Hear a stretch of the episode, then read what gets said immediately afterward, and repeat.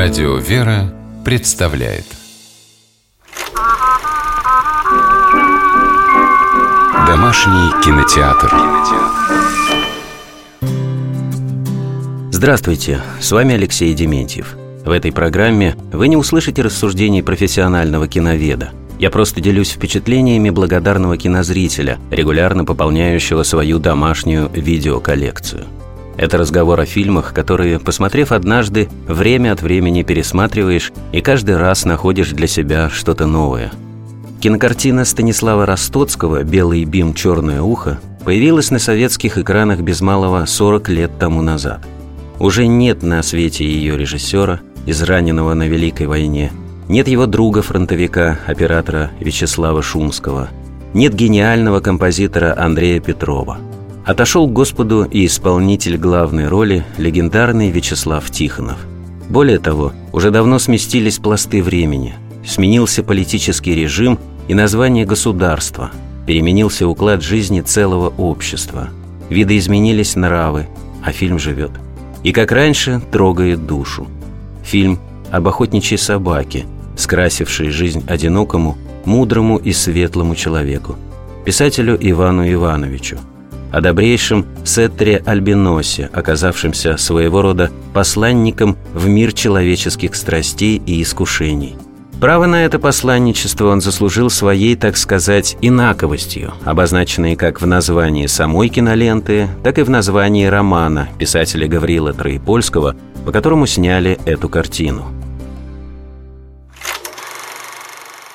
Видать, шибко породистый. Породистый. Но не все у нас в порядке. А что так? Окрас должен быть истинно черный с рыжими подпалинами. Угу.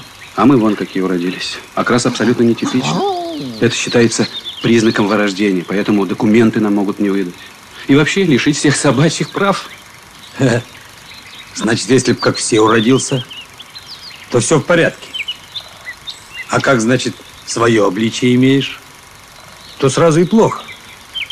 Это неправильно. Да вот мы с Бимом тоже считаем, что неправильно. Ну, а как рыбка-то? А, да бог с ней, с рыбкой. Посмотришь, а крест. И ладно. Все для пользы и все для радости.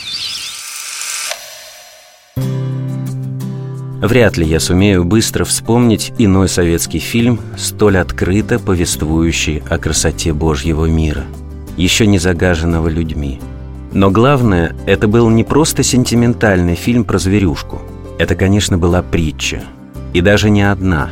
Вот как в разговоре врача с прооперированным им Иваном Ивановичем, получившим на память немецкие осколки.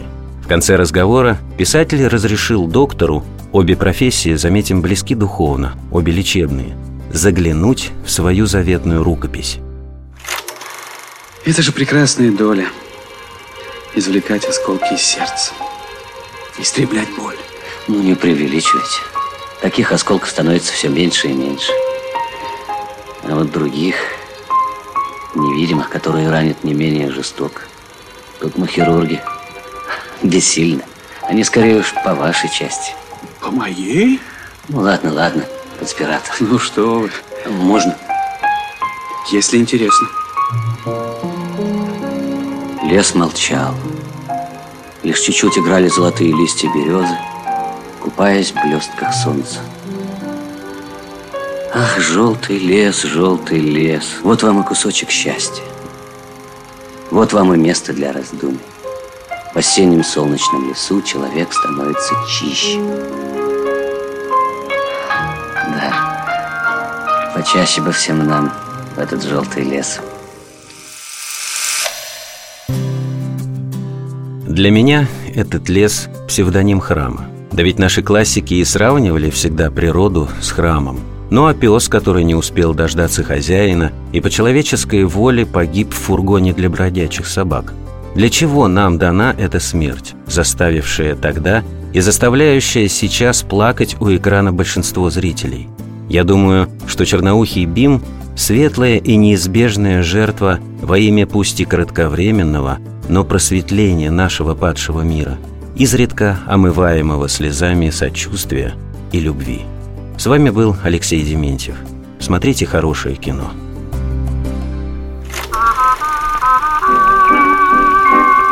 Домашний кинотеатр. кинотеатр.